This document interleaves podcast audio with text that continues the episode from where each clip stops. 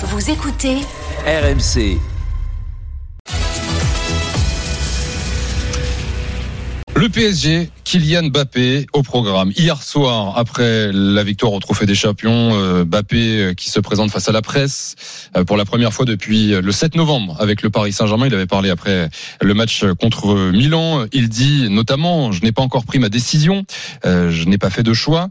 Avec l'accord que j'ai passé avec le président cet été, peu importe ma décision, on a réussi à protéger l'ensemble des parties. Alors l'accord avec le dont parle Kylian Mbappé avec le club, je vous le je vous le détaille parce que la relation s'est apaisée. Souvenez-vous, euh, l'été dernier, euh, Mbappé euh, dans le loft, et donc il y a eu un accord d'environ 80 millions d'euros, comme on l'expliquait sur RMC dès le mois de, de novembre. Euh, Mbappé a, a, accepté de s'asseoir sur 80 millions d'euros de primes qui lui étaient dues, euh, des sommes de donc fidélité là, c'était la... exactement. Et si jamais Mbappé reste, les sommes non versées, si Mbappé prolonge, lui seraient restituées. Et s'il s'en va libre cet été, le PSG aurait économisé 80 millions d'euros. Voilà pour le contexte. Place tout de suite à l'avis de Thibaut. Non, non. Écoute, moi je suis dogmatique. Je, non, je, je, ou alors que t'entends un ou deux aphorismes, mais euh, qui est une forme de dogmatisme, hein, l'aphorisme. Je crois voilà. que c'était un de mes premiers, un de mes premiers afters.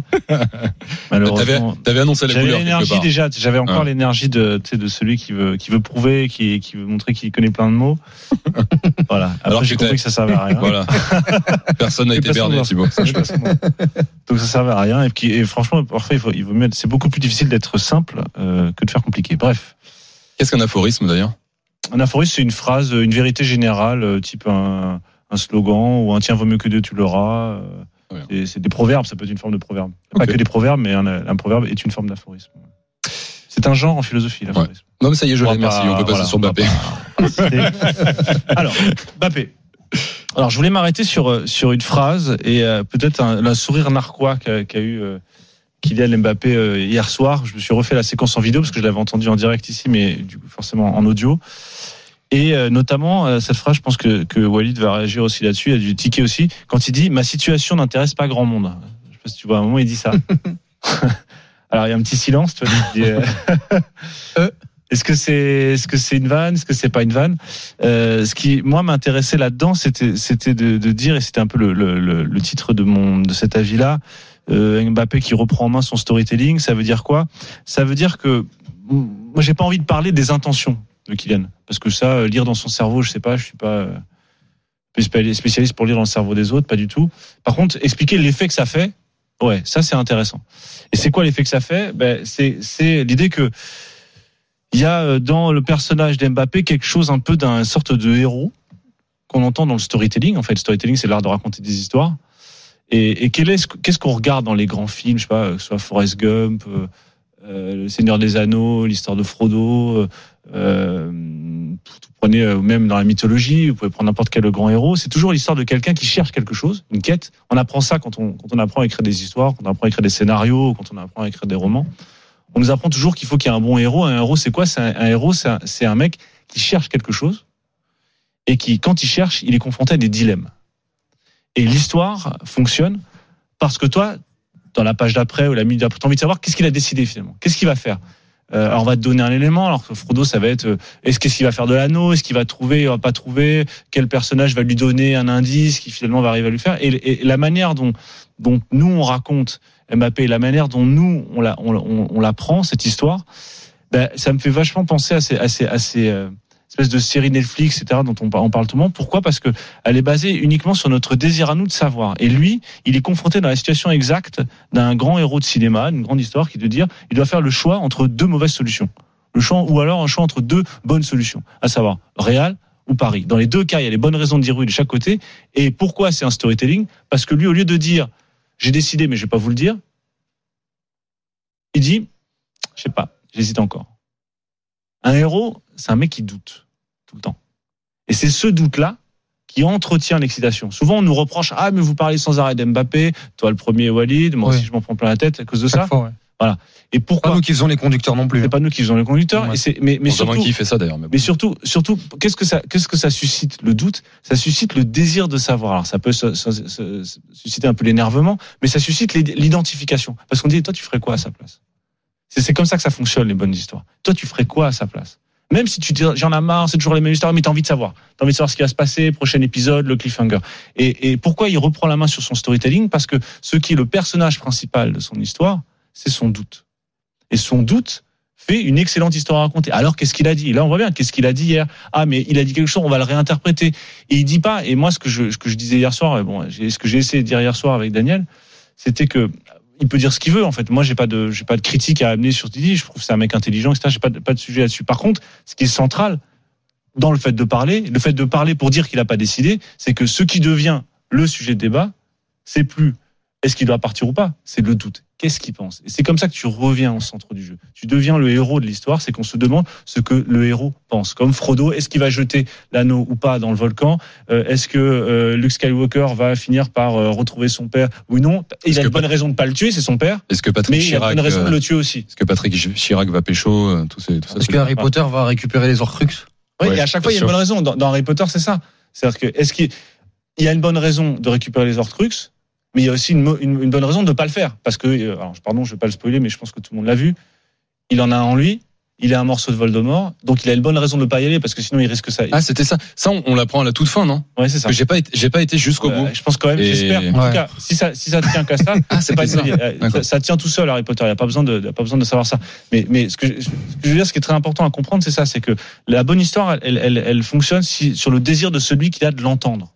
On a envie d'en Après. Thibaut, moi, moi C'est ça, et c'est ça le problème. Alors après, on est un peu saoulé au bout d'un moment. Après, moi, j'aime beaucoup l'instant halluciné, mais, mais, à un moment, mais, mais à un moment donné, on Ouais. est quand même dans la réalité. Notre spectateur, Ouais, non, notre moi, je te mets 4 critique. étoiles. Non, mais, 4 étoiles Ouais. non, mais, non, mais, moi, en fait, Non, mais on Le parle de storytelling parce que c'est ça. oui, juste, mais je on est dans juste la, on dans réalité, en fait. Là, on est dans la vraie vie, en fait. 10 secondes, 10 C'est secondes. pas Frodon, c'est pas Harry 10 Potter. secondes. Pourquoi, pourquoi Très storytelling vite. Parce que, la différence entre le storytelling et autre chose, c'est qu'il ne fait pas une démonstration. Il n'est pas en train de nous prouver. Si c'était une vraie décision, il y aurait des arguments 1, 2, 3, 4, 5. Ce serait l'ordre un ordre logique. Là, c'est pas un ordre logique, c'est un ordre narratif. Walid. Non, je disais, voilà, moi, je- j'aime bien, hein, encore une fois, ce que raconte euh, euh, Thibaut, et c'est peut-être vrai. Et si c'est vrai, c'est quand même dommage, parce que moi, je, Mbappé, euh, euh, c'est pas, euh, oui, Ouais, c'est un- dommage. C'est comme ça, en fait. Ça va pas être dommage ou pas. Non, mais moi je trouve ça. Moi je trouve qu'à un moment donné, on doit être dans la réalité, dans la vraie vie. Et Kylian Mbappé, moi j'aimerais bien qu'il ait. Ça fait quand même 3-4 ans qu'il n'arrive pas à se décider, euh, notamment sur ce choix-là. Et hier, si c'est vraiment, si ce qu'il dit est,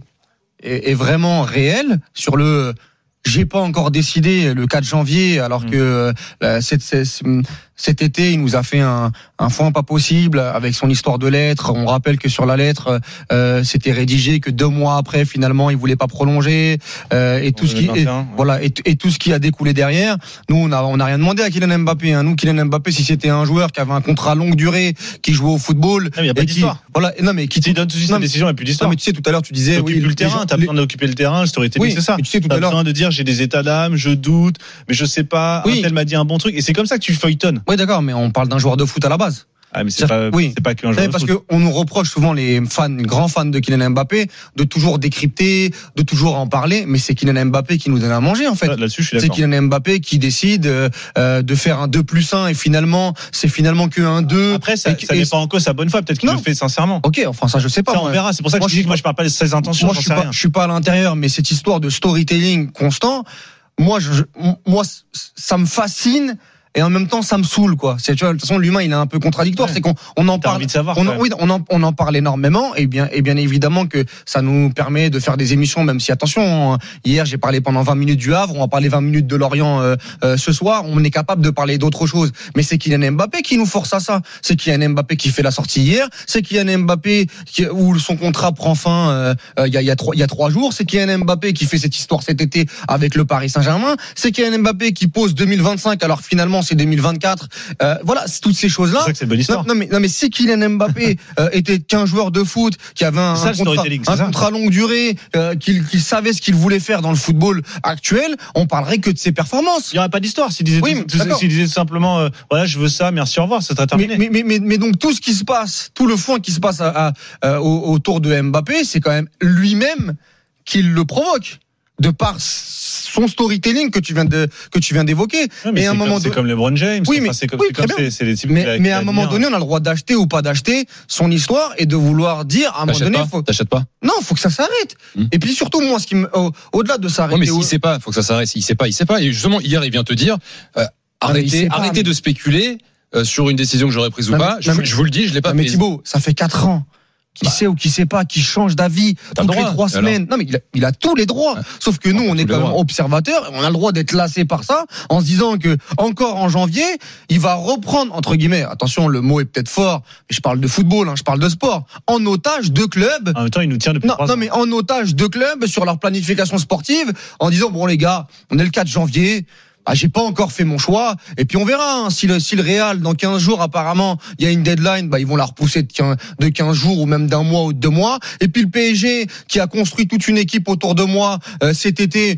Parce que dans sa déclaration, moi, ce qui me pose le plus de problèmes, c'est quand il dit que finalement, qu'ils partent ou pas, Personne toutes les parties, non, il dit toutes les parties seront, euh, c'est quoi le terme lésées, dit ne seront pas Ne, ne lésées. seront pas lésés. Aucune partie sera Bah, peut-être financièrement. Il il dit précisément, on a réussi à protéger l'ensemble des parties, Oui. à préserver la sérénité du club pour les défis à venir. Oui, bah ça, en fait, moi, je suis en désaccord avec ça. C'est-à-dire que si c'est financier, peut-être.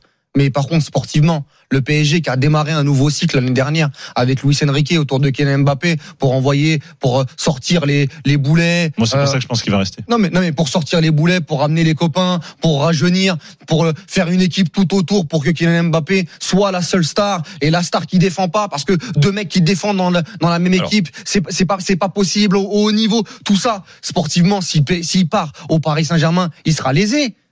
Euh, le PSG sera lésé. Hum. Donc en fait, cette histoire de voilà, il y a des choses quand même qui sont un peu incohérentes. On continue Au le pas- et au débat dans passage- un instant. Au passage, j'ai pris un tir hier de Daniel encore, euh, comme quoi on avait Ah, bah, raconté que de la j'en ai merde. pris deux, trois pour Non, toi aussi. non, hein. non, mais que de la merde cet Passage. été. Au passage, l'histoire des 100 millions d'euros. Du caca, Nous, on- de- de- du caca, comme pardon. dirait euh, Lionel. Euh, cet été, on a demandé au Paris Saint-Germain de ne pas tout laisser faire à Kylian Mbappé. Et au final, il a peut-être prolongé. Et au final, les 100 millions d'euros de primes, ils vont peut-être les récupérer. Donc, ce qu'on disait cet été par rapport à Daniel sur la protection de l'institution face à face 80 à face à Mbappé, c'était pas non plus euh, des idioties. Hein.